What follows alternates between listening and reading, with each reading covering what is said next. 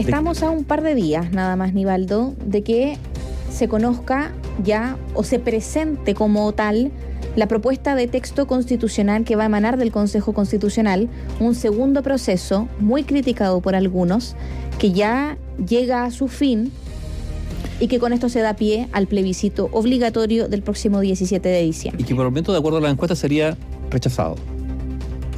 Todavía no conocemos el texto final, ya tenemos su lineamiento grueso, pero de acuerdo a la encuesta, por ahora habría rechazo, por lo tanto habría una segunda una segunda propuesta de constitución que sería rechazada por los chilenos.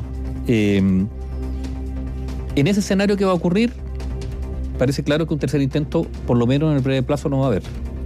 Y de hecho es algo, esa, esa tesis es algo que ya se confirmó de parte del presidente de la República y hoy lo vuelve a reafirmar la ministra vocera de gobierno Camila Vallejo, quien asegura que en este gobierno al menos no se debiese realizar un tercer proceso constitucional. Oye, yo creo interesante, una opinión bien personal, eh, cómo en este tránsito que todavía no se concreta, uno nuevamente puede percibir, en este caso del Partido Comunista, cómo, cómo acomoda los argumentos y los hechos y la descripción de los hechos a su pinta. Eh, llevamos durante años escuchando al Partido Comunista decir que la actual constitución que nos rige es una constitución, es la constitución de la dictadura, es la constitución de Pinochet, que es inservible. Y ahora, que ya está inclinado, que ya ha resuelto votar rechazo, ahora dice que es una constitución aceptable porque no es la constitución de Pinochet, sino que es la constitución de Lagos.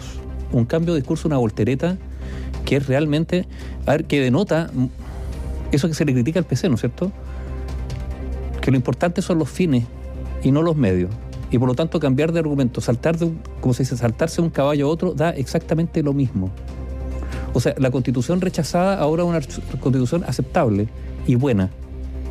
O sea, durante años construyó un discurso vapuleando el actual, texto constitucional diciendo que era no era democrático y ahora dice que es una buena constitución. A ver, esto es increíble. Declaraciones también del presidente del Partido Comunista Lautaro Carmona que afirma exactamente eso que no es que se hable de la constitución del 80, sino que se está hablando de la constitución de Ricardo Lagos. la verdad? ¿Cuánto dicen realmente lo que piensan? Bueno, o cuándo uno le puede creer al político o no. En este caso, al, Partido Comunista como tal. Es impresionante. ¿En qué momento de la historia uno le cree y en qué momento no? Y yo insisto que esto, que lo hemos hablado tantas veces, María José, como eh, más allá incluso del PC, ¿no es cierto? Como cuando en la oposición se tiene un discurso y se pasa al gobierno y se cambia de discurso o, de prioridades absolutamente hasta de escala de valores a veces. Cómo esto ha ido eh, desprestigiando la política. O sea, efectivamente restándole credibilidad al quehacer de la política. ¿Por culpa de quién? Bueno, de quienes la están ejerciendo, de los políticos, que son capaces de cambiar argumentos sin arrugarse. Ay, pero esto es increíble. Piensen ustedes por algún momento lo que existía antiguamente cuando los negocios se hacían de acuerdo a la palabra. Se llegaba a un acuerdo y bastaba esa palabra para consagrar un negocio. ¿Usted haría negocio hoy día con un político? Ya, entonces eh, vamos a hacer este negocio, firmamos mañana, pero esta, la probabilidad que el día de mañana, no sé, pues salga con, con otra cosa es muy alta. Casi total. Entonces, entonces, claro, a veces, con justicia, desde la política se critica muchísimo que a ellos se les vapulea, pero tendrán que reconocer que hacen harto y dejan harto flanco abierto para que se les critique. Por ejemplo, esto, el cambio de discurso, el cambio de los argumentos, de las razones para llamar a la ciudadanía a votar por A y resulta que pasan un par de meses y esos argumentos ahora cambian absolutamente. Porque el momento hace que el argumento cambie. El punto es que los momentos son los, claro. Es conveniencia, es simplemente eso. Opciones tácticas, opciones tácticas pequeñas, mezquinas, eh, bueno, y que hablan de y que hablan finalmente y configuran la imagen de credibilidad de quien las hace. Es impresionante. Bueno, estamos en esto. Y la pregunta es qué va a ocurrir. Bueno, insistimos, faltan todavía, no mucho, para conocer el texto definitivo. Ya se están alineando los partidos. Eh, claramente en el oficialismo se está, está cojando la idea de, de, rechazar lo, lo, que salga eh, y en la oposición de aprobar. Recordemos que esto es con voto obligatorio, por lo tanto se espera una alta participación. No nos adelantemos todavía a las elecciones, pero solo queremos advertirle respecto a los argumentos que se van a usar por lado y lado y compárenlos comparen, hagan el siguiente ejercicio, adelántense, guarden los argumentos que los distintos sectores esgrimieron para el proceso anterior y compárenlo con los que van a usar, con los que van a usar para este proceso. Y nos vamos a llevar más de una sorpresa. Los que dijeron A ahora van a decir B y los que antes decían B ahora van a decir A. Bueno, ¿qué es lo que está pasando ahora? Que efectivamente si uno compara el proceso anterior, el de la Convención Constitucional, con el proceso del Consejo Constitucional, uno se da cuenta de que quienes están por el apruebo o rechazo en ese entonces, por el a favor o en contra en este caso, en esta ocasión, esgrimen argumentos muy similares, pero desde un lado de la moneda y desde el otro respectivamente, que es algo, podríamos decir, casi de película lo que ha pasado en nuestro país, porque quienes no estaban convencidos por una nueva constitución, en su momento, hoy abogan por aprobar una constitución. Y quienes lucharon por años para que se cambiase la constitución que se publica en 1980 y que sufre modificaciones o recibe modificaciones en el gobierno del expresidente Ricardo Lagos. Hoy día están diciendo que la constitución que se generó es totalmente retrógrada y es por eso que se tiene que mantener la anterior. ¿Y por qué digo que se tendría que mantener la anterior? Más allá de que nos guste o no el, texto que se, se va, que se va a emanar, apuntan a ese discurso porque aseguran que es una constitución sumamente retrógrada la que se estaría publicando. Pero bueno, democracia es democracia, ¿o no? Ahora, pero sí, pero, pero hay un punto. La incapacidad a ver, recordemos que esto se hizo en un ambiente donde el sistema político estaba tambaleando, ¿no es cierto? El acuerdo después de las protestas, etcétera, etcétera. Eh, y esa voluntad de alcanzar un acuerdo, bueno, se fue desdibujando con el camino, con la convención para qué decir, ahora uno podría decir también, y por lo tanto el espíritu que en algún momento la política presentó ante la ciudadanía para decir, no se preocupen, nosotros vamos a arreglar esto. Déjenlo en nuestras manos porque somos de una generosidad que ustedes no se han imaginado, ustedes no nos han percibido bien. Nosotros somos muy generosos. Bueno, ese discurso o ese semblante de generosidad, bueno, se fue dibujando con el tiempo, empezaron a primar los intereses yo diría, particulares de los conglomerados políticos, y, ese acuerdo amplio finalmente no cuajó, porque esa es la verdad.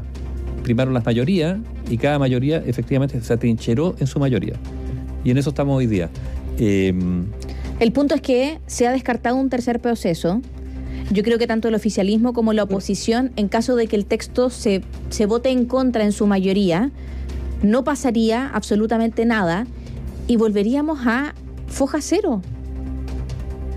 Y ahí la clase política tiene que hacerse una autocrítica gigantesca, porque en su momento, en el contexto del denominado estallido social, porque hoy día la cuestión constitucional cansa, ¿cierto? La gente está muy, la gente está aburridísima. Porque, ha habido un abuso también de la ver, ha habido un abuso de la política hacia la ciudadanía. Claro. A ver si digámoslo, esto, esto de tener al país viviendo en función de estos señores. Si esa, si esa es la verdad también, viviendo el país en función de estos señores que a la hora de los que a ver, y después se quejan, digamos, de que no hay actividad parlamentaria. A ver si, por otro lado está eso, ¿no? Se quejan de la sequía legislativa, pero... Sequía legislativa, que entonces... Sí, a, lo que iba, mucho, ¿no? a lo que iba es que finalmente... demasiado privilegio para, para, para finalmente... ¿Qué? En 2019 la gente no estaba con este hastío constitucional. O sea, las votaciones para el plebiscito de entrada fueron muy mayoritarias, un porcentaje altísimo también. Y en el caso cuando se rechaza la propuesta de la extinta convención, también fue muy masivo la votación, em, considerando aparte el voto obligatorio, entre otros puntos. Pero la cuestión constitucional en su momento sí generó apoyo o interés de gran parte de la ciudadanía. Y hoy están totalmente hastiados de la discusión por lo que ha pasado, porque se le entregó a manos en su momento de sectores que se hacían llamar independientes y no lo fueron, Lista del Pueblo, entre otros, que eran independientes, hablaban de que no, no formaban parte de la vieja política y se sumaron y aprendieron rapidísimo. Y ahora lo que está pasando con este otro proceso, donde se lo toma el otro lado del péndulo, podríamos decir que el péndulo se fue hacia el otro lado, y pasa algo similar con un texto que para algunos, o sea, de repente uno puede escuchar declaraciones de la centro derecha y todo que hablan y dicen que es un texto de moderación o que es un texto que permite avance, pero por otro lado hay personas que hablan de retrocesos históricos y una constitución retrógrada. Por ende, cuando queríamos generar un texto de consenso con los 12 puntos del acuerdo, ¿se acuerdan de los bordes constitucionales? O sea, todo a la borda. Mira, eh, también opinión personal. Yo creo que lo, que lo, que está ocurriendo con esto demuestra lo que, que va más allá del debate constitucional. Uno tiene la sensación, ojo, ah, puede que esto no se comparta, porque uno, tiene la sensación de un país absolutamente empantanado, estancado lleno de cosas superficiales. Es, es como esos estanques de aguas muertas que se están pudriendo, además, atención con eso. Y, que arriba, claro, está lleno de bichos saltando, se reproducen los mosquitos, larvas que flotan, pero el agua no fluye. El agua se está descomponiendo, se está pudriendo. O sea, una imagen, insisto, bien personal. Entonces, estamos llenos de barullo, unos que hablan por aquí, otros que gritan por allá. Eh, eh, imagínense todo lo que ocurrió con lo de Crispy. un funcionario que está bien, pero la política girando por si un funcionario que tiene que ir, está bien, tiene que rendir cuentas. Pero toda la polémica que salvó por la tosudez de alguien y de su entorno, para no hacer un trámite, yo diría simple, ir a una comisión, decir lo que tiene que decir y listo, y se cerró el capítulo, girando en torno a eso. Entonces, lleno de estas cosas así, pero lo grueso, bueno, a algunos les gustan las cifras, miremos las cifras de inversión, de crecimiento, de eh, las pruebas de rendición eh, académica. Es que se paraliza. Bueno, es que quizás lo que, lo que hemos visto en estos años con el, con el debate constitucional es la expresión también de una sociedad también bien paralizada en todo ámbito. En todo ámbito. Una sociedad que se paraliza o una clase política que se paraliza ante la pelea chica. Y que vive de la pelea chica. Y que, o sea, chica minúscula. Porque acá estamos hablando de yo no digo que esté bien que Miguel Crispi no haya ido a la comisión. Se le citó, funcionario público, él tendría que haber ido y las cosas que él no podría responder en su rol de asesor presidencial no las respondía y libre de eso. Como muchas veces hay gente que se da, o sea, los mismos, los mismos parlamentarios, se les pregunta algo, se dan 15 vueltas, no responden nada, o sea, él no fue. Pero a ver, estamos hablando de 10 años de tener trabada la reforma previsional. ¿Cuánto? Y más quizás varios meses ya. Se va a cumplir en marzo, ahora en marzo un año desde que se rechazó la tributaria. Ojo, incluso la agenda de seguridad que ha avanzado, es cierto, pero... Ministerio de Seguridad... No en relación a lo que se prometió. Hay muchas cosas, se han aprobado cerca de 17, 18 proyectos en materia de seguridad del fast track legislativo, pero quedan muchísimos otros que también están pendientes. Y todo eso se traba por discusiones pequeñas, por quién grita más fuerte, por cuál es el grupo que concita mayor apoyo en, eh, en una actividad o en un punto de prensa. O sea, cuesta de repente comprender las prioridades. Y aún así se preguntan por qué la gente no, no confía. O sea, perdón que diga, pero han pasado cuatro años y existe una posibilidad que nos quedemos con la misma constitución que teníamos. Más allá de que nos guste este texto, el que se rechazó, el que tenemos ahora, María José, guinda para la torta. Acaba de haber una elección de un partido que fue un partido importante, clave, digamos, del conglomerado de gobierno que se llama Revolución Democrática. ¿4% votó del padrón? 4% del padrón. El padrón, o sea, hubo gente que hizo el trámite, que se inscribió, o sea, que tenía un compromiso con ese partido. Vota el 4%. Entonces uno dice, ¿a quién representa usted? O sea, ¿De, qué está hablando? ¿O en nombre de quién está hablando? La política de los amigos también se expresa en las votaciones internas de los partidos.